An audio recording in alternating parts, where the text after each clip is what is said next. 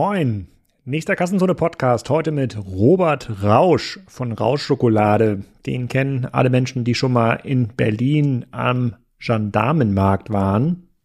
Da betreibt Robert so eine Art Schokoladenmuseum. Auf jeden Fall ein sehr eindrucksvolles Gebäude, in dem er seine Schokolade, die es nur im Direct-to-Consumer-Vertrieb gibt, auch kaufen kann in Form von einem Brandenburger Tor und noch anderen Sehenswürdigkeiten in Berlin. Ich habe eine ganze Menge über Schokoladen, Schokolade gelernt und auch eine ganze Menge über Vertriebsstruktur von Schokolade. Ähm, außerdem ist Robert ein ganz lustiger Kerl und er, ich esse mittlerweile selber gerne seine Schokolade. Ähm, die habe ich mir übrigens auch gekauft. Die hätte ich mir auch ohne diesen Podcast besorgt. Und ähm, wenn ihr Lust habt, so eine Schokolade mal vor Ort zu probieren, dann bringe ich die vielleicht mit zu einem Event nach Bregenz. Am 19.04. mache ich zusammen mit Tova oder Spriker macht zusammen mit Tova ein kleines B2B-Dinner. Kommt circa 40 Leute und wir haben einen ja, neben dem Gastro-Teil, also gutem Essen, haben wir einen kleinen Trainingsteil und zwar ist der Mensor Suljovic vor Ort. Das ist einer der Top-Profis in Europa im Bereich Dart, der beste österreichische Dartspieler, der trainiert uns dort für anderthalb Stunden. Das wollten wir erst Anfang März machen, ist dann aber wegen Krankheit nochmal verschoben worden. Wir haben jetzt noch drei Plätze frei. Schreibt mir gerne E-Mail. Ich verlinke die Seite, äh, wo ihr euch anmelden könnt. Auch hier in den Show Notes könnt ihr euch auch anmelden wenn ihr Händler, Hersteller seid im B2B-Umfeld und am 19.04. irgendwie Lust habt auf ein cooles Dinner zusammen mit Mensur Suljovic. Und ganz vielleicht bringe ich auch ein bisschen Robert Rausch-Schokolade mit. Viel Spaß beim Podcast. Robert, willkommen zum Podcast. Heute reden wir über Schokolade und du sitzt im Schokoladenhaus, glaube ich. Erzähl doch mal, was du machst und wer du bist. Ja, Servus Alex, ähm, schön, dass ich dabei bin äh, heute. Ja, ich sitze im Schokoladenhaus in Berlin am Gendarmenmarkt ähm, und zwar mittendrin. Über mir ist unser Café, äh, neben mir ist unsere Manufaktur und unter mir ist unser Store. Ähm, wir haben hier in Summe ja anderthalbtausend Quadratmeter, also wirklich ein Riesengeschäft mit einer Million Besucher im Jahr, ein interessanter Ort. Ähm, ja, was mache ich? Äh, erstmal, ich bin 35 Jahre alt, ich bin die fünfte Generation bei uns im Unternehmen, wir sind im 105. Jahr. Ähm, ich bin Geschäftsführer und Gesellschafter unseres Unternehmens und äh, wir machen Schokolade ähm, in Berlin und in Peine. Ähm, genau, und das einmal für die Marke Rausch und dann haben wir noch einen, einen sehr großen Private Label Kunden, für den wir produzieren. Und erzähl mal so ein bisschen was über den Schokoladenmarkt, ähm, wie, wie sich der, der Konsum verändert hat und wie, wie grundsätzlich äh, äh, sozusagen ja ihr auf diesen Markt, Markt blickt. Ist das ein Wachstumsmarkt? Ist das ein schrumpfender äh, äh Markt? Wenn ich mir die Schokoladenfachgeschäfte hier in meiner Umgebung anschaue, äh, wir hatten hier im Dorf auch mal so ein ACO, ähm, die haben ja auch viel Schokolade verkauft. Ähm, dann scheint das zumindest vom Fachhandelsspektrum eher ein schrumpfender Markt zu sein. Wie guckst du da drauf? Mhm, das ist richtig. Also da muss man vielleicht äh, wirklich ein paar Jahre mal zurückgucken. Der Markt hat sich doch sehr, sehr verändert. Ähm, der Schokoladenmarkt, also die, das Kaufverhalten, wo man kauft, wie man kauft, was man kauft. Das ist auch ehrlicherweise der Grund, warum wir doch recht erfolgreich äh, uns entwickeln konnten als Mittelständler. Wir sind ja ein, sag mal, ein relativ kleines Unternehmen ähm, aber mit einer, mit einer guten Geschichte. Und wenn man sich so die letzten 20 Jahre in etwa anguckt, sieht man eigentlich diese Transformation, diese Veränderung am besten.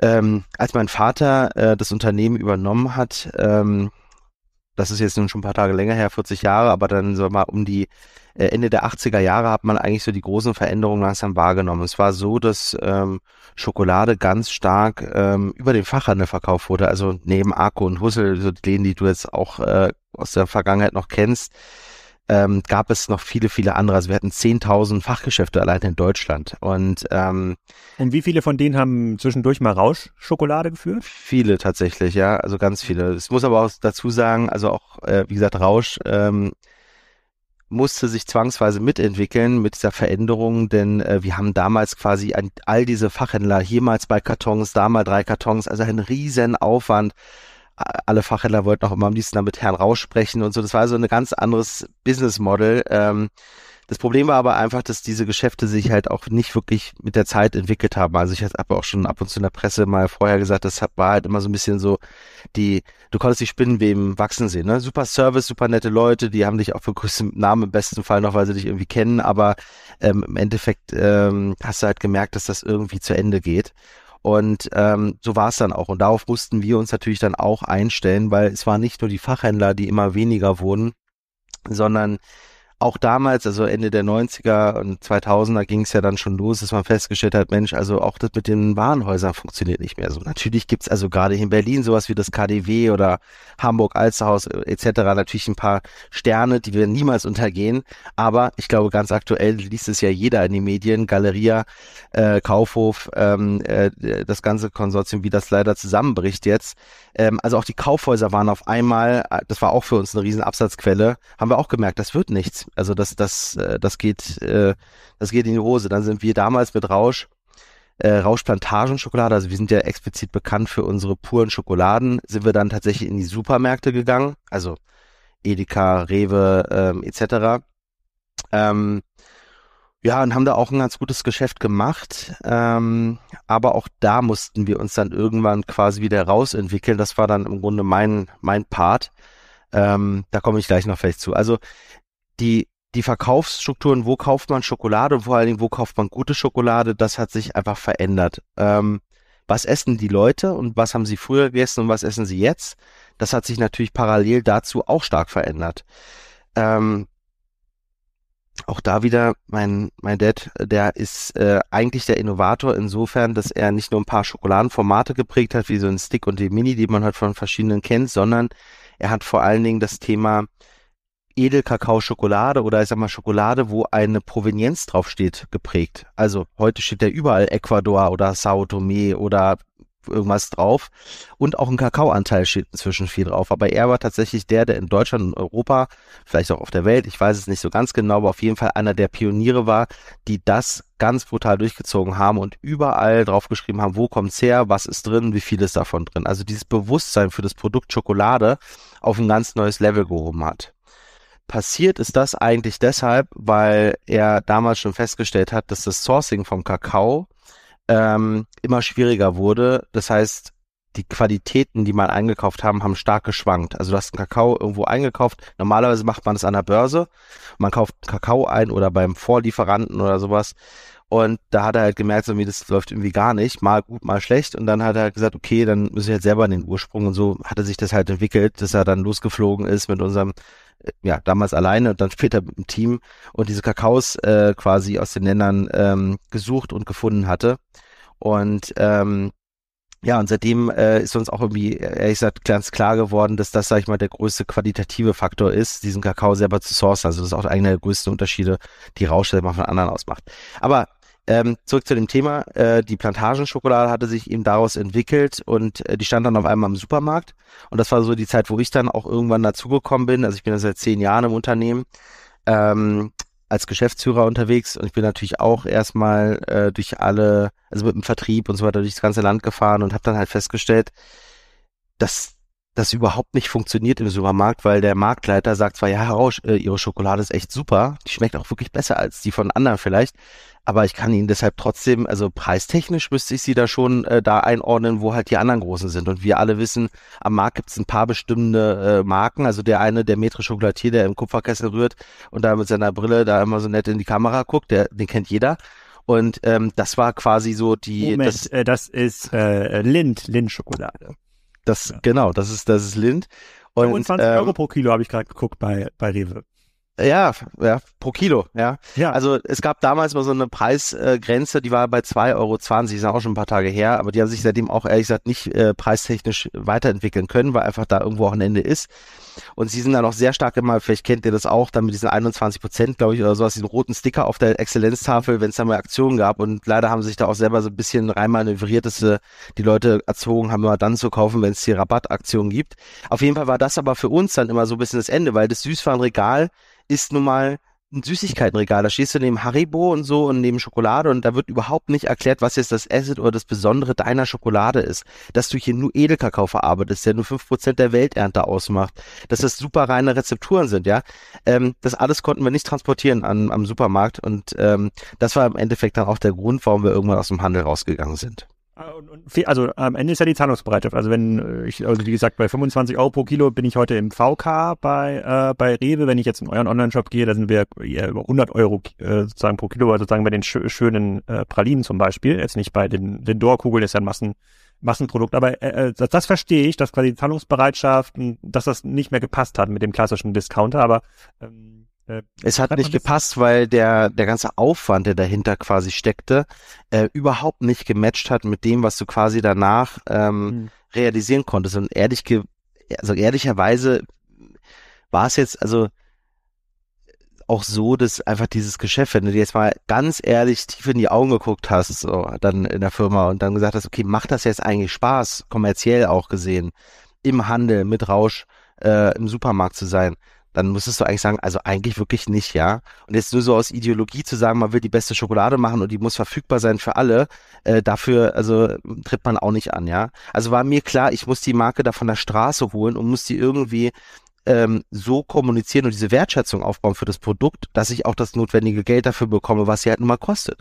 Und ein Team, um den Planeten die ganze Zeit fliegen zu lassen und Kakao direkt anzukaufen, die Leute vor Ort ähm, weiterzubilden, auszubilden und wir zahlen halt vier, fünfmal so viel für den Kakao, wie normalerweise jemand bezahlen würde, weil wir halt nur die AAA-Qualitäten einkaufen. Das musst du am Ende irgendwo auch im Verkaufspreis realisieren und das ging im klassischen Handel halt nicht. Deshalb dann der D2C-Move da hat ja die, äh, äh, da hat ja die Schokoladenindustrie ja auch den einen oder anderen sozusagen PR-Rückschlag äh, bekommen in, in den letzten Jahren. Also jeder äh, kann sich an die KitKat-Story erinnern, aber auch, ich glaube, Nutella war ja letztens auch mal so ein bisschen in der, in der Bredouille. Kann man denn, also für diese hohen Qualitäten, die ihr produzieren, sagst du, das ist Premium-Kakao, also nur fünf Prozent der, der Welternte, ist es bei diesem Kakao dann wirklich so, dass dann die Bauern fair bezahlt werden, äh, dass ja. dann keine großen Abfälle ähm, entstehen, nicht große Urwälder abgeholzt ähm, holzt werden. Also ist das, also man muss ganz genau so ist das. Man muss quasi diesen Preis zahlen, wenn man mit gutem Gewissen Schokolade essen will. Also ich glaube, das muss man ein bisschen differenzieren nochmal. Ähm, also das, was äh, Großkonzerne wie die Geschichten, die du gerade nennst, irgendwie medial dann teilweise da äh, durchgemacht haben, ähm, das ist schon, sag ich mal, ein Fingerzeig, der, sag ich mal, von extern bewusst ins, inszeniert wurde, um auf Missstände hinzuweisen, die einfach faktisch mhm. da sind. Ja, ob das nun Palmöl ist oder sowas, was einfach ähm, dazu führt, dass in den Anbauländern eben äh, andere äh, Waldflächen dann auch abgeholzt werden, um dann dafür halt quasi das anzubauen, was dann halt wieder die, die Flora und Fauna einfach am Ende zerstört in den Ländern und so weiter. Das sind massive Probleme. Damit haben wir jetzt nicht so viel zu tun, weil Kakao ist ja noch was anderes. Kakao musst du dir so vorstellen. Also 95 Prozent des Kakaos weltweit kommt aus Afrika. Ja, Elfenbeinküste, Ghana, Kamerun und so weiter, alle diese Ecke. Wir ich mache jetzt mal, ich fange jetzt mal mit Rausch an. Äh, Rausch verarbeitet nur Edelkakaos, fünf Prozent der Welternte, fünf bis acht Prozent, das schwankt immer alles ein bisschen. Ähm, wächst, also Kakao wächst äh, 20 Grad nördlich und südlich vom Äquator. Und wir beziehen unsere Kakaos zum Beispiel von der Insel Grenada, das ist in der Karibik, Trinidad Tobago, Venezuela, Ecuador, Peru. Und in Costa Rica haben wir unsere eigene Plantage, eine Forschungsplantage, kann ich gleich auch nochmal kurz was zu sagen. Ähm, aber auch aus Asien, Indonesien, Java zum Beispiel. Und dort wachsen ähm, Kakaos, das muss ich so vorstellen, das sind im Grunde die, die ursprünglichsten Kakaos. Also ich meine, jeder kennt das, wenn er in den Supermarkt geht und heute Tomaten kauft oder Erdbeeren oder sowas, dann gibt's halt so knallerote Erdbeeren, die schmecken aber einfach nach Wasser, nach nix. Die wurden einfach groß gezüchtet, sind äh, resistent, große Erträge, schmecken aber nach nichts. Und so ist es beim Kakao halt auch. Kakao wird seit über tausend Jahren kultiviert und ähm, diese Kakaos, die wir verarbeiten, deshalb passt du auf den, auf den Tafeln hinten drauf auch immer so ein Aromarad, wie beim Wein kennt man das ja manchmal, fruchtig, nussig, äh, karamellig. Das hat halt einfach mit dem Kakao zu tun. Der hat über 400 Aromen. Ja, das ist also wirklich was ganz Rares und was echt Besonderes. Und deshalb, ja, kostet der Kakao so viel und gibt es äh, die, die, die Strukturen dahinter, das sind kleinbäuerliche Betriebe, teilweise haben die drei, vier Hektar, teilweise sind das Kooperativen, da hängen dann auch mal ein paar hundert Familien hinter, äh, die dann zusammenarbeiten, ähm, wo jeder ein paar Hektar hat.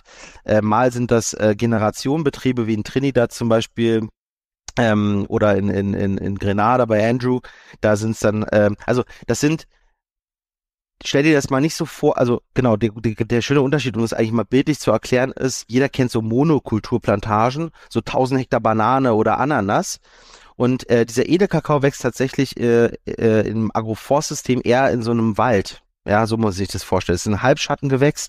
Der wächst auch tatsächlich gar nicht als Monokultur und dann wächst er mit Kochbanane zusammen, unter Palmen, mit Papaya und Mango und sowas. Das wächst da so irgendwie alles zusammen und da holt man den Kakao raus.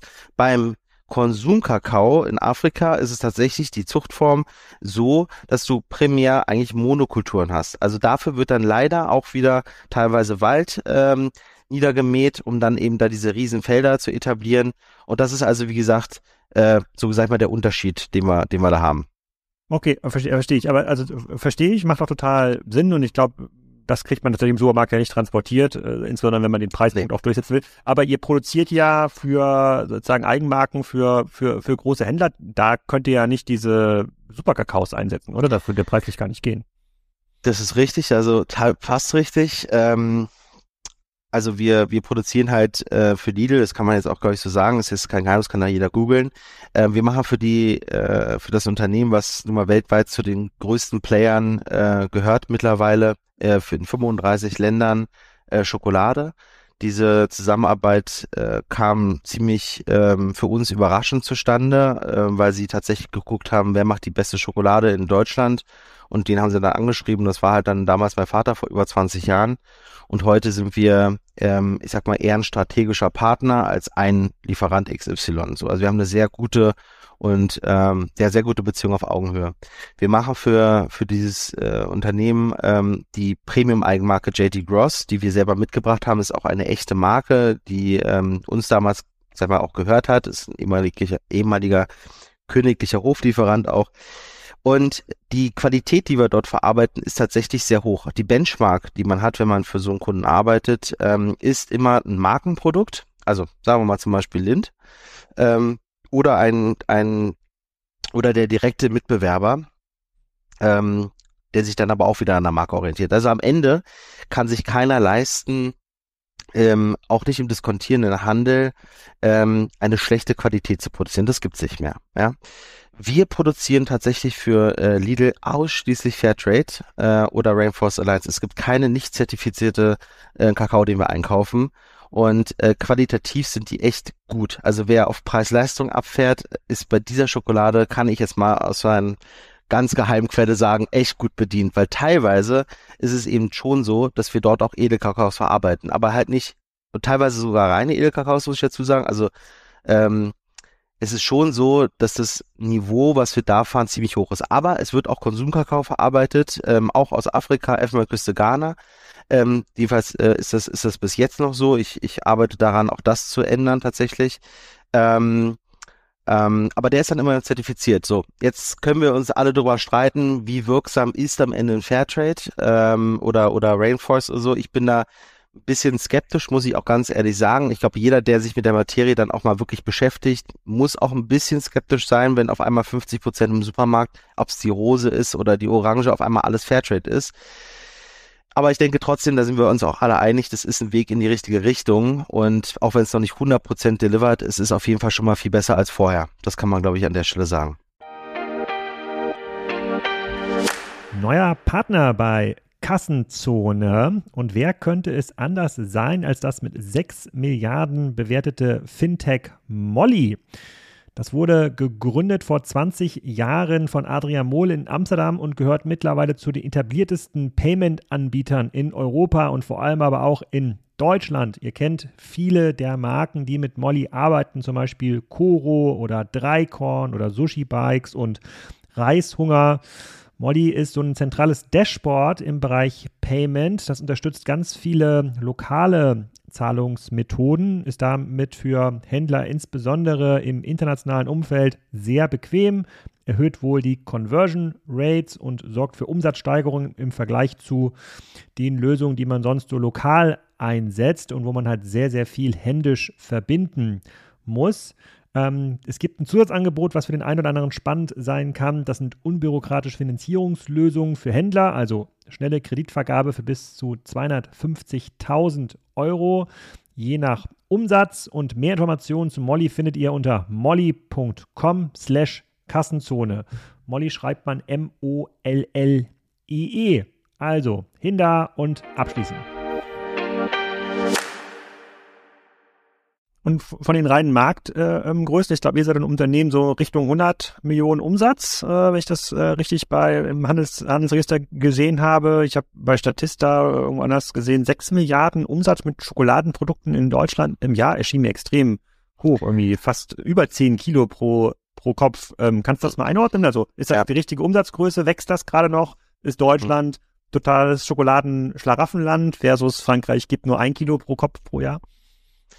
Ja, also ähm, genau, umsatzseitig, wie gesagt, wir sind ein guter äh, ja, Mittelständler. Ich glaube, die, die Zahl ist ein bisschen überholt, ein bisschen größer sind wir mittlerweile, aber ungefähr so. Ähm, das, ähm, die, die Entwicklung hin zum, ähm, zum hochwertigen Produkt, das ist ja das, wovon wir eben so viel, so lange jetzt auch schon profitieren. Also die Leute essen gerne ein Stück weniger, aber dafür gute Schokolade. Also da ist ganz klar ein Qualitätsbewusstsein, was da aufkommt. Ähm, und was den deutschen Markt betrifft, äh, diese immer wieder kursierenden neun bis zehn Kilo pro Kopf, ähm, damit sind wir Spitzenreiter in der Welt zusammen mit der Schweiz.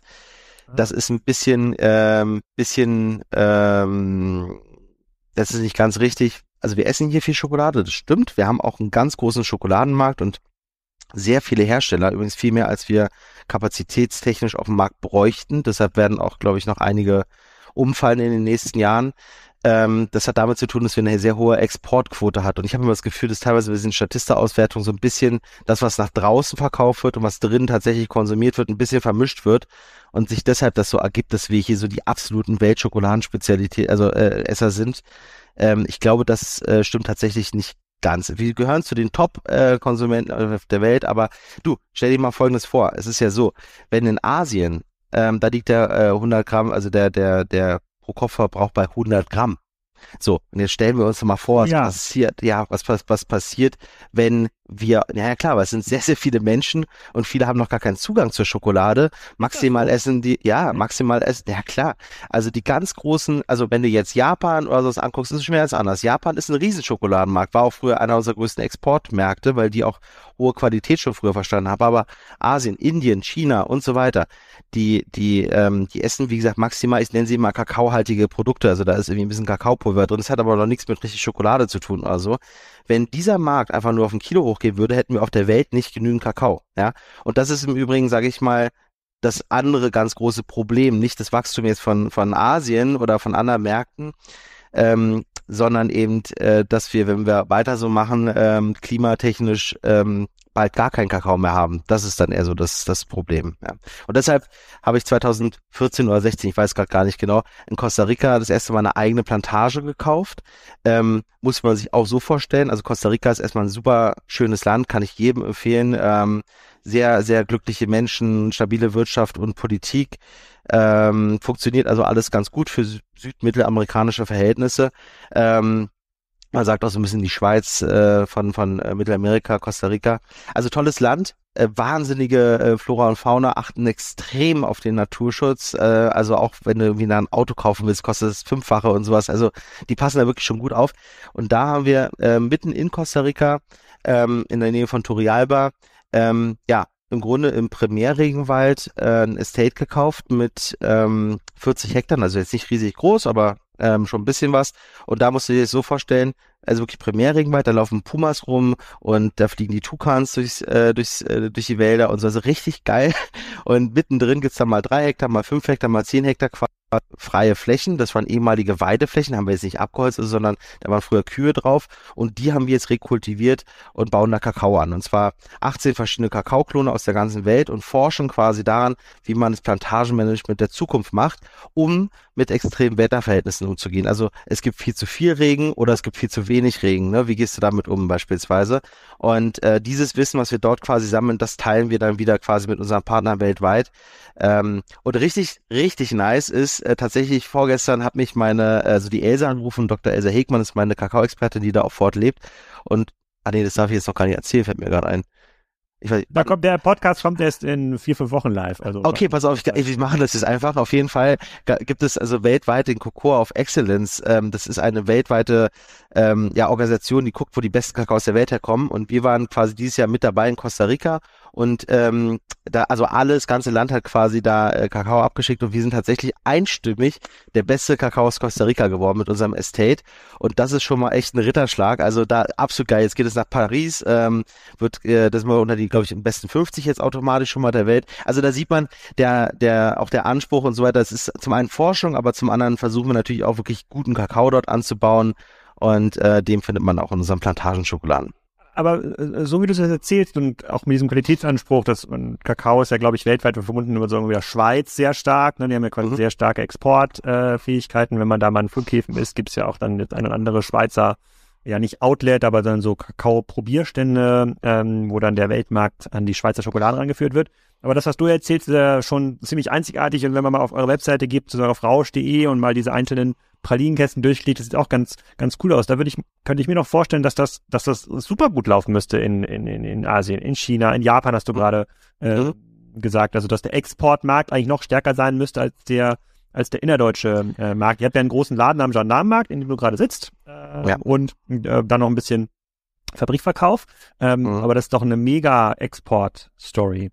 Ist es, ähm, wäre es. Also ich muss ja aber ganz ehrlich sagen, ähm, also diese Transformation von Rausch raus aus dem Handel in diesen D2C erstmal, ähm, das hat jetzt echt auch viele Jahre gedauert, bis es dann so funktioniert hat, weil es war ja nicht nur ein Weg raus aus dem Handel, sondern wir haben uns auch als Marke neu erfunden und, und alles irgendwie neu aufgesetzt.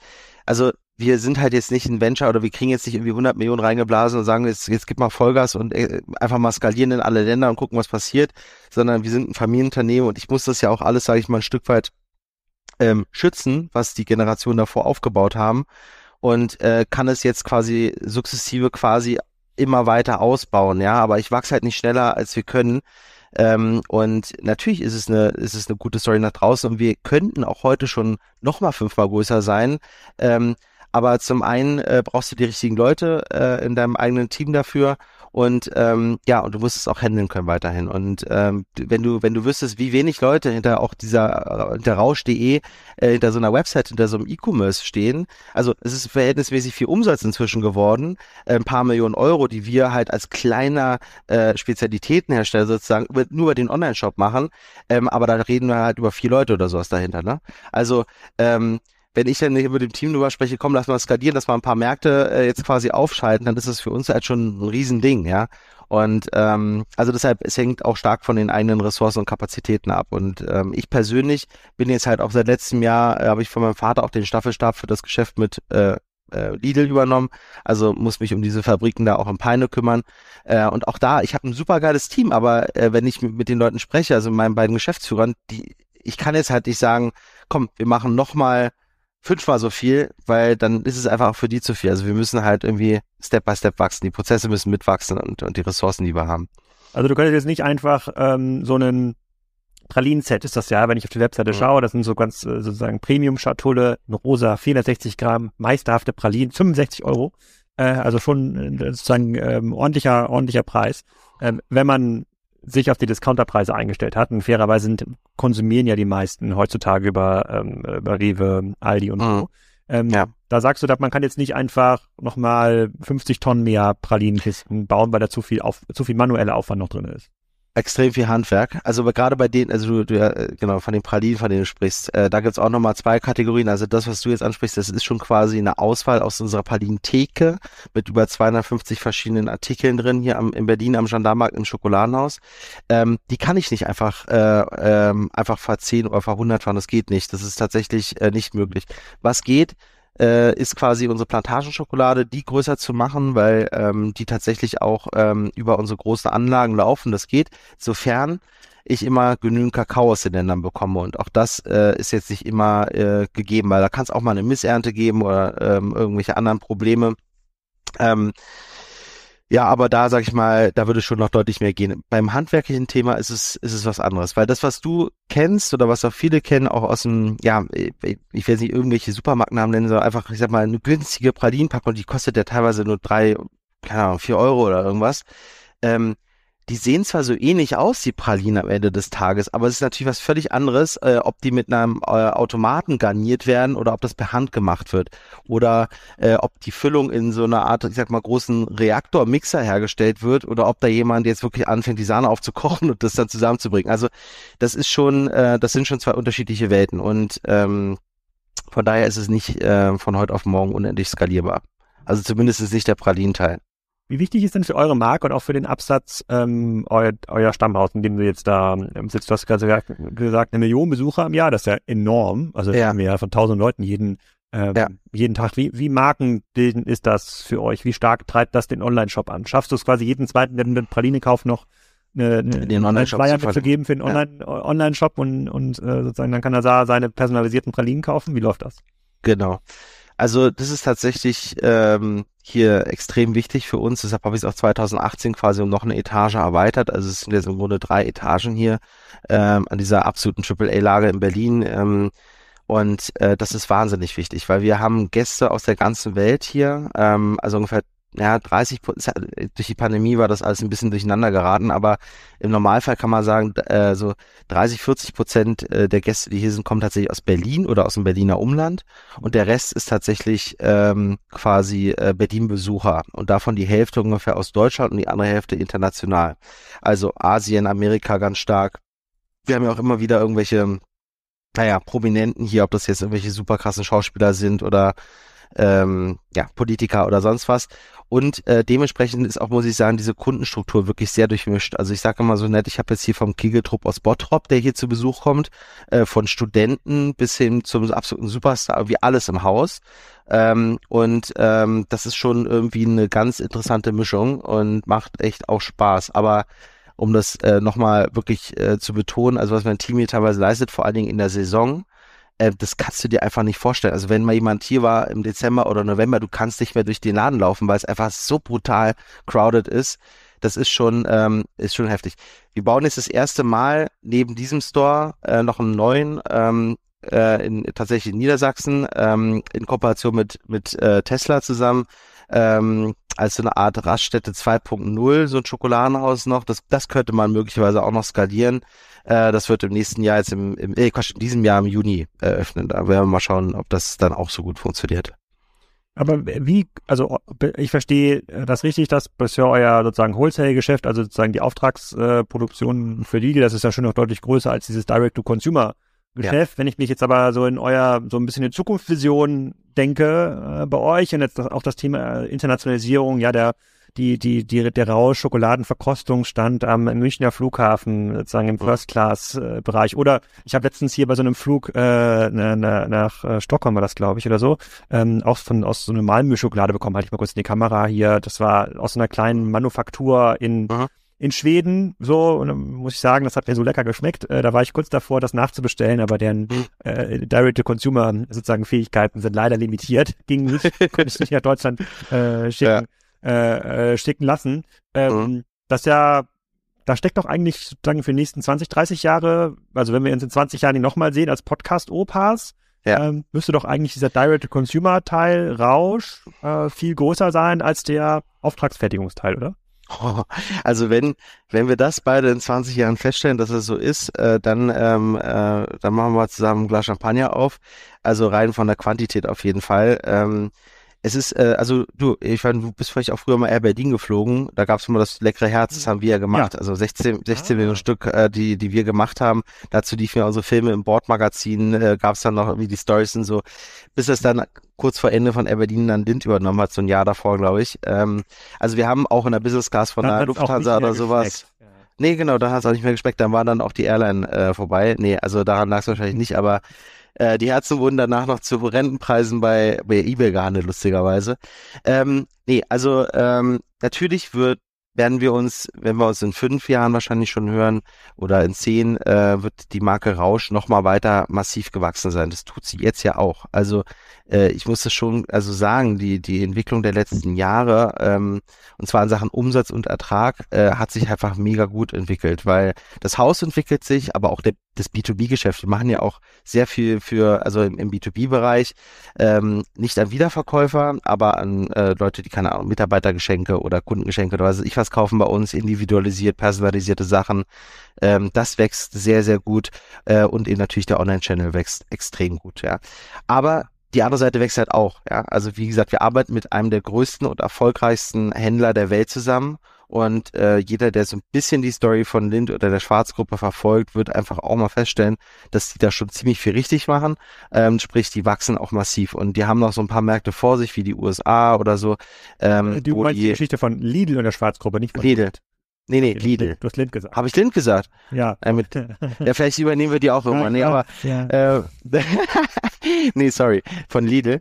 Ähm, und ähm, deshalb ähm, würde ich jetzt mal sagen, dass wir also sehr, ähm, das würde jetzt nicht zu dem passen, was wir in den letzten Jahren erlebt haben. Wir sind mit, mit denen auch jedes Jahr gewachsen. Und wir machen halt viele, viele tausende Tonnen. Also die, wenn du die Fabriken von, von uns in, in Niedersachsen siehst, da ist so eine Maschine so lang wie ein Fußballfeld. Ähm, das ist absolut, und das sind wirklich die modernsten. Da geht's halt extrem um Effizienz, muss man ganz klar sagen, ist absolut Hightech. Da geht's halt auch um viel um KI, da geht's um Robotik, da geht's um, ähm, um wirklich maximal effizientes Fertigen. Auch nur so kannst du im Wettbewerb in Deutschland bestehen. Das hattest du ja auch schon mal irgendwie angesprochen. Äh, wie kann man hier in Deutschland über effizient fertigen? Also da, ähm, das ist halt eine völlig andere Welt. Und ehrlich gesagt sind das aber die einzigen Welten, die heute funktionieren. Ganz oben, man will der Beste sein, das ist die eine Seite, die funktioniert. Und äh, man ist wirklich ganz weit in der Masse und macht ein extrem gutes Produkt für sehr, sehr gute Konditionen. Alles, was da in der Mitte drin ist, das ist Mist. Also ehrlich gesagt, das funktioniert nicht. Da, da drehst du dich die ganze Zeit im Kreis. Immer irgendwie zu viel zum Sterben, zu wenig zum Leben. Ähm, das ist halt genau dieser blöde Strudel, in dem auch so viele Mittelständler hier in Deutschland drinstecken. Deshalb gibt es auch so viele Insolvenzen bei dem, im Schokoladenbereich. Ähm, weil das sind alles so Unternehmen, die sich nie wirklich entschieden haben, jetzt nach ganz oben oder unten, äh, also unten meine ich jetzt im Sinne von Menge zu gehen, ähm, und das ist leider so ein, so ein Bereich, der ist, äh, das macht keinen Spaß. Und da sind zu viele drin. Und deshalb bin ich sehr, sehr froh, dass wir uns genau für diese beiden äh, Seiten entschieden haben. Die funktionieren echt gut.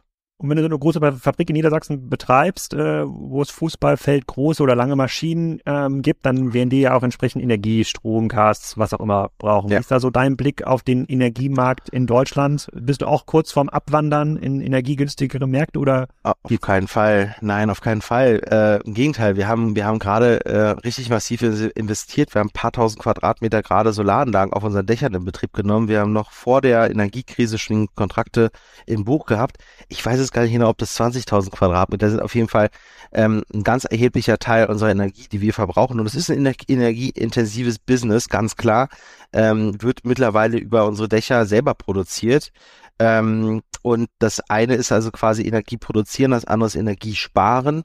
Ähm, wir haben extrem viel jetzt in den letzten 24 Monaten verändert in Sachen Energieeinsatz. Äh, ähm, weil die Industrie ehrlicherweise diese Großanlagen nie geplant hat, um Energie zu sparen. Ja, da, Energie hat nichts gekostet, äh, deshalb hat man das auch nicht entsprechend so mhm. konzipiert. Und da konnten wir wahnsinnig viel rausholen durch unsere ähm, Verfahrenstechniker, Ingenieure und so weiter. Und jetzt äh, sind wir quasi deutlich energieeffizienter unterwegs. Also ja, ähm, das ist Aber über, sehr, sehr schön. Über welch, ja. welche Einsparung, das ist jetzt ein bisschen Energiezone-Frage, das ist ja so ein parallel sozusagen Thema, was ich hier noch betreibe. Über welche Einsparung reden wir dann? Also wenn du so eine Fabrik energieeffizient ähm, planst, also nicht alle Maschinen haben die ganze Zeit immer sozusagen volle volle genau. Leistung, ja, also immer voll Strom rein, voll Hitze, sondern werden immer nur dann quasi angemacht, wenn sie auch gebraucht äh werden. Über, über, über was reden wir? Reden wir irgendwie 10% Einsparung oder 50% Einsparung? Ja, wahrscheinlich genau sowas in der Mitte, so um die 25 Prozent. Aber das wäre tatsächlich für dich nur ein Podcast, was für den Rico, für meinen anderen Geschäftsführer, der wird dir da äh, ganz viel zu erzählen können. Ähm, aber die, die Einsparpotenziale gerade so in diesen Standby-Zeiten, das war eigentlich das, wo wir drüber gestolpert sind, wo wir dachten, was ist denn hier eigentlich los?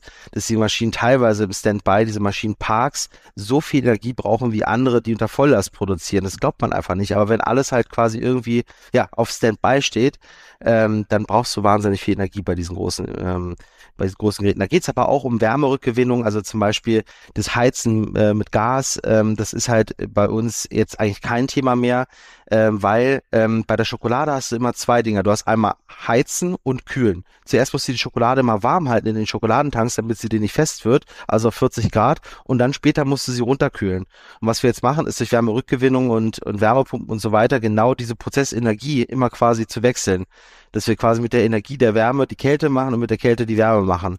Und das waren auch jetzt so die großen Maßnahmen, die wir eingeführt haben, also wo wir technologisch viel verändert haben, ähm, um total energieeffizient jetzt zu fertigen. Also diese, diese Dinge haben sich verändert. Dann, wie gesagt, diese Geschichten rund um Standby-Geschichten, die runterfahren, also diesen Energiebedarf runterfahren äh, und Energie erzeugen.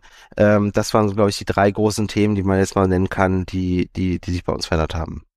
Ah, okay. Ähm, bleiben wir mal ganz kurz bei den Absatzkanälen und insbesondere den Airlines. Ähm, dieses äh, Schokoladenherz von, äh, von Air Berlin, hat das dazu geführt, dass die Leute mehr Rauschschokolade im Onlineshop bei euch gekauft haben? Oder war dir das bewusst, dass das eigentlich Rausch ist? Und habt ihr da andere Kooperationen ausprobiert? Keine Ahnung, Emirates, First Class, Schokobons, was auch immer?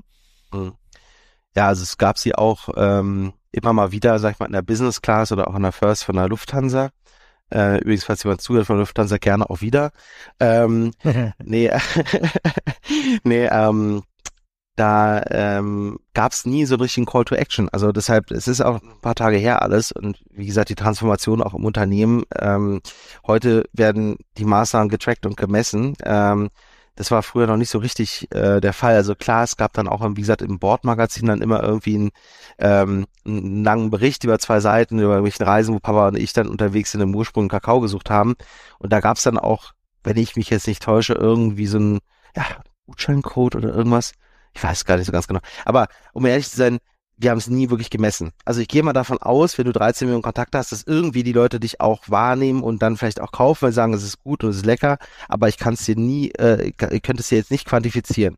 Was wir aber zum Beispiel halt sehen, und das ist halt schon ein bisschen so ein Problem gewesen in den ersten Jahren, gerade als ich aus dem Handel rausgegangen bin, du bist halt voll vom Radar. Also selbst wenn die Leute sagen, mega geile Schokolade, wenn die dich im Rewe nicht mehr finden oder im Edeka, dann dauert es zwei Jahre, dann bist du weg. So, dann, dann bist du raus aus dem Kopf. So, und dann äh, kannst du irgendwann wieder auftauchen, wenn du Glück hast, durch ein SEA-Ad oder durch eine Insta-Kampagne oder irgendwas. Und dann sagen sie, oh, ach so, ähm, aber du bist erstmal weg und das muss man schon irgendwie abfedern. Das waren ja auch ein paar Millionen Euro Umsatz, die wir da damals bewusst, sag ich mal, weggestrichen haben. Das haben wir nun mittlerweile kompensiert. Also aber das war schon ein langer Weg. Und ich habe gerade jetzt, wir hatten gerade in Berlin hier die Grüne Woche, die Messe, da hatten wir es wieder, ja. Also die Leute kommen immer anscheinend und sagen, ach was, euch gibt's noch? Ey, das ist ja super, Mensch. Dann kann ich aber wieder bestellen. online, online gibt, geht das jetzt und so. Also es, äh, da, ja, das ist halt so, ne? Und ähm, also viele äh, haben uns dann eben vom Radar äh, verloren. Deshalb, liebe Lufthansa, würden uns freuen, in der Business Class wieder zu sein. Ja.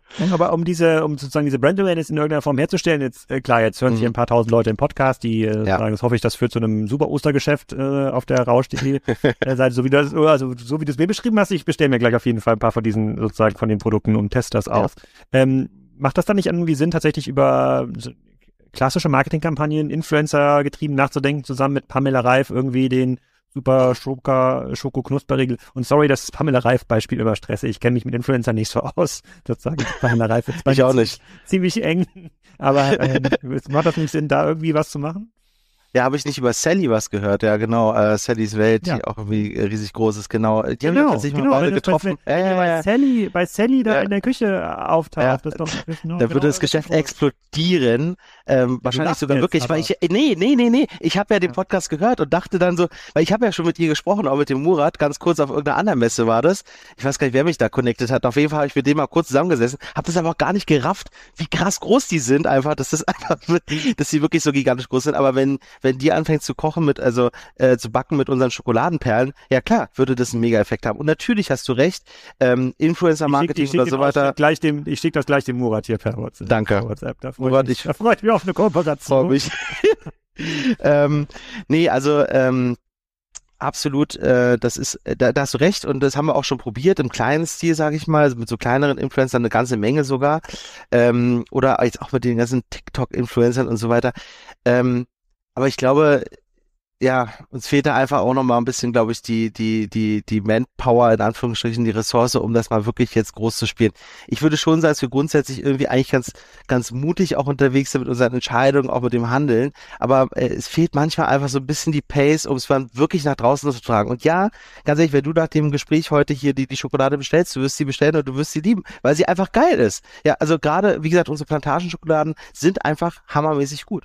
Und ähm, wir kriegen es aber noch nicht äh, hin, das Ding jetzt quasi ähm, ich, unendlich zu skalieren. Äh, Sally und Murat würden dir sagen, wenn sie dich jetzt beraten müssten, würden mhm. sozusagen hier vergiss das äh, sozusagen das Bordmagazin von Lufthansa, bei dem wahrscheinlich kein einziger Gutscheincode eingelöst worden ist im Online-Shop. Wahrscheinlich nicht. Ja. Printkampagnen gemacht haben. Die werden sagen, hey, ja. Robert, das, was du hier erzählst, das musst du selber bei TikTok äh, äh, verfilmen. Ja. Du musst auf der Plantage stehen, du musst in der Fabrik stehen. Sozusagen so entsteht heute Brand ähm, Awareness. Aber ich frage mich halt, wenn ihr so, wenn ihr nicht mehr im Handel seid, wenn ihr quasi nur am Jamdan-Markt äh, diesen, äh, diesen Megaladen sicherlich habt, das ist ja schon eines der Top 20 Ausflugsziele in, in Berlin bei einer ja. beliefern, ähm, äh, frage ich mich halt, wo kommt quasi das Umsatzwachstum D2C Weil ich bin zufällig gestolpert, genau, ich, ja, mhm. aber ist das dann tatsächlich eine, sozusagen, sind das dann SEA-Kampagnen oder suchen die Leute danach irgendwie best, beste Schokolade oder Alternative zu Sprüngli oder mhm. wie funktioniert das? Also ich meine, das, wir reden über Millionen Umsätze, das, das, ja. äh, da muss ja schon irgendwas dahinter stecken. Also erstmal dieses Thema ähm, Personal PA, um mich da mal so ein bisschen in den Vordergrund zu stellen und diese Geschichte da draußen zu erzählen, auch über Podcasts oder andere Medien, ähm, das macht schon Sinn. Ähm, ich ich versuche mich da, also ich weiß, dass es gut funktioniert, weil auch jedes Mal, wenn ich es mache, das immer ganz gut funktioniert, aber das ist ja auch so eine persönliche Entscheidung, ob man das will oder nicht, sich so selber in den Vordergrund zu stellen. Ähm, wer das übrigens sehr gut macht und auch ein guter Podcast-Partner für dich wäre, ist der Philipp Hitchler von Hitchler Süßfahren, weil der macht das nämlich genauso, der stellt sich die ganze Zeit dahin und du siehst ihn nur die ganze Zeit immer irgendwo rumhopsen, ist ja auch so ein total lustiger Kerl, aber auch ein wahnsinnig guter Unternehmer und äh, bei dem schlägt das nämlich genau ein. So, und der hat übrigens auch mit der Sadie, glaube ich, zusammengearbeitet. Ähm, Jetzt habe ich aber gerade eine Frage vergessen. Ähm, was, was wolltest du gerade wissen von mir? Ich habe, ich habe gesagt, Sally Mura würde sagen, du musst die ganze ja. Zeit sozusagen mit dem Handy dich selbst filmen, weil ja, genau. Äh, ja, genau. mit jeder Story mehr bei rum als bei 100 äh, First-Class-Flügen oder äh, ja. Abdrucken im Bordmagazin. Das, was, ja, das ist das, richtig. Das gibt's ja gar nicht mehr, so ein Bordmagazin. Ja, weiß ich nicht. Ich glaube, ja, keine Ahnung, gibt's wahrscheinlich noch digital oder so. Aber ähm, ja, nee, du hast recht, müsste ich machen. Aber wie gesagt, ich, äh, ja, ich bin da ehrlich gesagt so ein bisschen, ja. Es ist nicht so, dass ich, weißt du, ich, ich, nee, man kann nicht alles machen, ist äh, klar, weil ähm, also was ich halt gar nicht kann, ist mich halt zu verstellen. Und was ich so richtig hasse, ist, wenn dann meine äh, Social Media ähm, Kollegin hier kommt und sagt so, Robert, jetzt mach mal irgendwie was ganz Witziges mit der Schokolade, ja. So, das finde ich, also sowas könnte ich schon mal überhaupt nicht machen. Ein seriöses, ja, nee, wirklich genauso, wie du es dir auch vorstellst. Und das, da drehe ich mich halt dreimal im Grab um und hau ab und renne halt irgendwie rüber zu Rittersport und versteck mich da. Ähm, nee, also ähm, das kann ich nicht. Aber wenn du mit mir einen seriösen Talk machst, so wie wir jetzt hier gerade, ist es okay, dann stresst mich das auch nicht, ja. Aber Stell mir das vor, wie diese wie diese Trainer bei Instagram, wo der sagt so in die Kamera hält so, stopp, stopp, stopp, stopp, stopp, ich habe die beste Schokolade für dich. Und so Schokoladenkugeln. Ja, genau. Herz in die Kamera. genau. Ja. ja. Aber es ist ja trotzdem, ich finde trotzdem erstaunlich, dass das quasi so groß ist, so erfolgreich äh, ist. Das zeigt natürlich dann so ein bisschen, also äh, ich weiß nicht, wie viel Besucher das Miniatur Wunderland in Hamburg nur, ich glaube, die haben so 25 Millionen im Jahr. Und das ist ja so ein mhm. riesen, das ist so ein globales Phänomen, das Miniatur Wunderland. Wir sind schon über eine Million. Ja. Das ist schon der Hammer. Und macht ihr dann sowas, ähm, habt ihr auch so dann Live-Schokoladenproduktion? Weil das ist genau. in Eckernförde, unserer Nachbarstadt ist, äh, da gibt's die Bonbon ähm, mhm. äh, Fabrik, das gibt's in einigen mhm. Städten, aber da werden so Live-Bonbons gemacht und da gibt's auch so Live-Schokolade und sowas, ganz, ist ganz cool. Die Kinder stehen da total drauf. Macht ihr sowas auch in einem Laden? Machen wir auch, ja. Ähm, wie gesagt, hier so neben mir ähm, haben wir eine, eine Open Kitchen, eine Manufaktur, eine kleine. Ähm, da bauen wir so Schaustücke. Da machen wir Törtchen, da machen wir Pralinen, da machen wir Torten. Also wir sind auch inzwischen irgendwie, es hat sich dann auch so ergeben, irgendwie, äh, viele Leute mal nachgefragt haben, ziemlich groß in so einem Tortenbusiness eingestiegen. Da fand ich den, äh, den Torten-Podcast ganz interessant, äh, den Kuchen-Podcast, äh, weil wir viel so Hochzeitstorten und sowas inzwischen machen. Ähm, genau, machen wir, ähm, kann man sich alles angucken, baue ich übrigens dieses Jahr wahrscheinlich auch nochmal größer aus hier im, im, im Haus. Ähm, aber wir haben halt auch so, weißt du, ähm, du warst ja offensichtlich noch nicht da, das, äh, wir haben, wir haben eine riesengroße Skyline aus Schokolade. Da ja, steht das gerade gesagt, das ist total voll. Das ist ja für mich total absch abschreckend. Ja, wenn du im November, Dezember da bist. Ja, okay. Wenn du jetzt vorbeikommst, ist alles gut. Ist immer noch gut zu tun, und ist, äh, aber es ist nicht, also es, ist, es, es sind ein paar Wochen, die sind schon ein bisschen kritisch, muss ich sagen. Aber sonst ist das alles okay. Nee, aber wie gesagt, die Skyline aus Schokolade, also das Brandenburger Tor aus 400 Kilo Schokolade, den Reichstag, das, ähm, ähm, die, die Gedächtniskirche und so weiter, so die Berliner Skulpturen und eben auch noch das ganze Jahr über eben passend zur Saison eben immer andere riesengroße Schokoladen, Skulpturen und Schaustücke. So eine Sachen hast du da. Wir haben die Plantagenwelt. Also du kannst eben das, was ich gerade erzählt habe zum Thema Edelkakao und so weiter, Costa Rica, kannst du hier äh, lernen. Also meine These ist ja auch, und deshalb ist ja das Geschäft auch so erfolgreich, also Top Service sowieso und äh, Erlebniseinkaufen daraus machen, ja. Also ich, äh, wir sind ja auch mit diesem Geschäft hier angetreten, auch mein Vater war es ja 1999, als er es hier eröffnet hatte, um zu beweisen, dass halt Fachhandel schon noch geht. Nur weil da draußen 10.000 Läden zumachen müssen, heißt es ja nicht, dass es grundsätzlich nicht möglich ist, in der realen Welt noch Schokolade zu verkaufen. Man muss es nur richtig machen. Genau, aber jemand, der in Münster in Kiel mal beim Arco war, der wird jetzt quasi ja dieses Bild ja nicht mitnehmen in euren Laden, sondern das ist ja dann schon so was ganz Edles, äh, sozusagen so richtig, äh, sozusagen Hochkultur, hohe Decken, ja, ja, ja. da mal ein bisschen Gold an der Wand.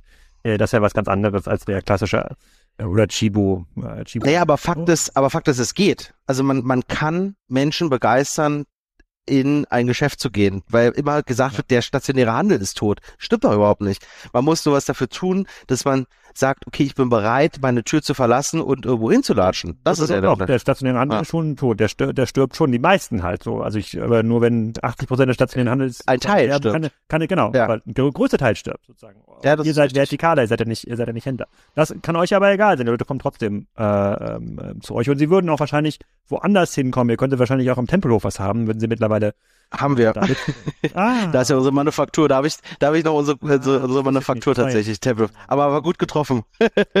die hat mein Opa gebaut damals. Besser, ja. Besser nee, du, ich habe auch immer wieder Anfragen für Dubai, für die Emirate, am laufenden Band. Jetzt hier liegt schon wieder so eine Karte auf dem Tisch von unserem Typi, der bei uns hier immer für tausende Euro Schokolade einkauft. Und ja, und ich hole dich ins saudische Königshaus und ihr müsst nichts machen und wir bauen die Läden.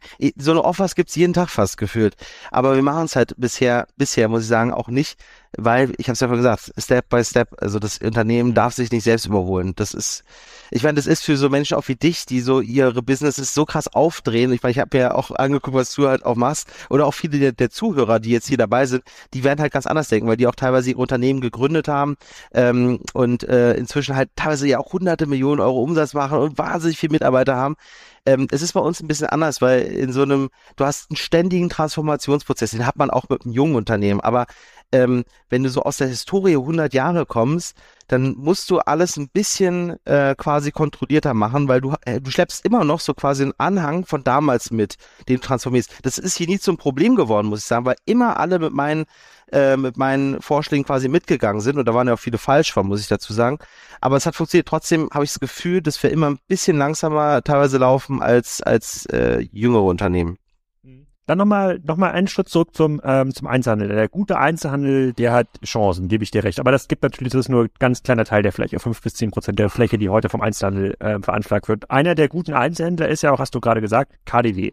Gibt's mhm. euch im KDW? Das wäre ja ein Produkt, wo ich im KDW auf jeden Fall erwarten würde als Kunde. Ja, ja, klar. Alle, alle, alle 6.500 Händler, die wir beliefert haben, haben am gleichen Tag einen Brief von mir erhalten, wo drin stand, ich beliefer dich jetzt nicht mehr. Und äh, gerade das KDW war total begeistert, als sie den Brief erhalten haben, haben mich angerufen und es gab ja teilweise auch Beschimpfungen und sonst was, äh, was mir einfällt und wie arrogant man sein kann und so. Also nein, im KDW kriegst du die Schokolade auch nicht mehr. Wir hatten sogar einen eigenen Store oben im KDW. Wir hatten einen Shop in Shop. Äh, auch da stand das Brandenburger Tor aus Schokolade direkt oben in in der, in der, in der fünften. Ähm, nein, kriegst du auch nicht mehr. Nirgendwo. Und äh, okay. ehrlich als KDW, das KDW, nee, dann sollen die Leute doch gleich ins Schokoladenhaus kommen. Dann kriegen sie doch alles, was sie wollen. Da muss ich nicht quasi irgendwie sieben Kilometer weiter nochmal äh, so ein Store aufmachen im KDW. Ähm, die Warenhäuser überzeugen mich persönlich nicht mehr. Also ich meine, das KDW könnte man jetzt noch mal ein bisschen außen vornehmen, aber das ist ja inzwischen auch kein ähm, äh, Ort mehr, wo du hingehst und die Menschen, die da arbeiten, die Produkte verkaufen, sondern das ist nur noch ein Shop-in-Shop. Du kannst die Flächen mieten in einem Warenhaus und deine Mitarbeiter, die du bezahlst als Unternehmen, stehen dann da und ähm, es ist halt, also ich finde dieses Waren, deshalb ist es wahrscheinlich auch tot, dieses Warenhaus ist relativ uninteressant geworden. Also mal, KDW, ja, da gibt's auch Alshausen, es gibt ein paar äh, und auch München und so weiter, gibt's natürlich diese Häuser, die sind was Besonderes. Ja, Oberpollinger. Ja, genau, Oberpollinger, ja, genau. Ähm, Aber wie gesagt, da waren wir überall und auch sehr gut vertreten und KDW auch wirklich groß. Aber wir machen es mit keinem mehr extern. Also es ist krass. Das finde ich sehr, das finde ich cool. Also finde ich sehr, ja. also KDW ist auch dem nächsten Podcast, aber äh, mal gucken, ob wir diese Story noch machen. Schöne Grüße. Äh, aber finde ich, äh, finde nee, find ich aber interessant, weil ja. wenn ich jetzt KDW-Manager wäre, wäre das ja mein Anspruch, dass ich quasi die besten Sachen dort, äh, dort zeige. Irgendwie den Kaviar ja. aus der Türkei und dann halt die Schokolade aus äh, Berlin und was immer für Spezialitäten. Das ist, das ist sogar, dass für die nicht möglich ist, euch zu verkaufen. Äh, schon krass. Die müssten quasi zu euch in den Laden gehen und sagen dann, wie, wie dieser Kunde aus, äh, aus, aus Riyadh mehrere tausend Euro ausgeben, dann können sie das selber äh, bei sich hinlegen. Das wäre ja möglich. Das machen auch tatsächlich welche, ich meine, wir wollen das ja nicht, aber es gibt tatsächlich so ein paar Leute, die hier im B2B zum normalen Preis sozusagen, Endverbraucherpreis, die Sachen palettenweise kaufen und dann irgendwo in Singapur oder sowas weiterverkaufen. Also äh, gibt es tatsächlich, ähm, aber ja, sind, äh, ja, ich weiß nicht warum. Also doch, ich weiß schon, warum weil Schokolade gut ist, aber ähm, wie gesagt, also äh, wir haben diese Entscheidung getroffen, du hast recht, sie ist konsequent gewesen, wir bleiben auch dabei und solange ich nicht zu 100% sicherstellen kann, dass unsere Story, unsere ganze Geschichte, die Markenidentitäten, alles gewahrt ist nach da draußen und sie dann äh, irgendwo wieder wieder gespielt wird und auch das Produkt immer in der, weißt du, es ist auch ein frisches Produkt. Natürlich, Schokolade hat zwar auch ein längeres MAD, äh, von äh, teilweise anderthalb, zwei Jahren, je nachdem. Aber bei Pralinen sieht das schon wieder anders aus. Und äh, unsere Pralinen haben keine Konservierungsstoffe drin, die haben teilweise nur sechs Monate MHD. Und wenn die Ware dann schon vier Monate beim Händler liegt, bevor sie dann vielleicht verkauft wird, dann ist das Produkt am Ende schlechter als am Anfang. Und dann verkaufe ich sie lieber direkt aus der Manufaktur, verschicke die Ware quasi, wir machen das eine Fulfillment, also die ganze Online-Logistik machen wir selbst. Das heißt, sie wird hergestellt, sie landet im Regal und pupp, ist sie beim Kunden und frischer geht's halt auch nicht, ja. Also es ist auch ein frischer Produkt. Das stimmt, wie mit, wie mit Gewürzen, hatten wir auch schon mal ein, zwei Podcasts dazu. Ich glaube bei Commerce Talks, gar nicht hier bei, äh, bei Kassenzone, weil die Gewürze, die du quasi beim, im Supermarkt kaufst, sind teilweise mit, mit Lagerung und mischen ja. anderthalb Jahre schon, äh, anderthalb Jahre alt. Deswegen schmecken ja ganz frisch importierte Gewürze dann äh, aus den Ursprungsländern schmecken ganz anders, braucht man viel wieder. Ja. Äh, von ja sehr sehr äh, sehr cool sehr beeindruckende ähm, Geschichte ich stelle mir auf jeden Fall gleich hier was in dem äh, im Online Shop ich bin mir ziemlich sicher dass die Leute äh, hier aus den aus den ähm, äh, von den großen Plattformen wie zum Beispiel TikTok, Grüße an Biggie hier, die bestimmt mithört, sich melden und dir erklären, wie du demnächst gute TikTok-Videos äh, ähm, äh, machst. Und, Sehr gerne. Respekt, großer äh, großer Respekt und ähm, ich weiß gar nicht, was man sagt in Schokoladenhandel, gut Schoko. Ja, ja. äh, ähm, aber ich, ich gucke beim nächsten Mal in Berlin auf jeden Fall vorbei. Vielen Dank, Robert. Ja, das würde mich freuen. Danke auch. Ciao. Das war's. Nächste Woche geht's weiter mit dem KDW. Das kennt ihr wahrscheinlich auch schon, habt ihr bestimmt schon mal in Berlin besucht und gehört zum stationären Handel. Fragt ihr euch, was machen die denn hier im Podcast? Naja, die machen mittlerweile auch ein bisschen E-Commerce und ich habe das mal vor Ort besucht, habe verstanden, woher die Faszination KDW kommt und wohin die Reise mit denen geht. Das erfahrt ihr nächste Woche. Und vergesst euch bitte nicht anzumelden, wenn es für euch passt, für unser kleines Event am 19.04. in Bregenz.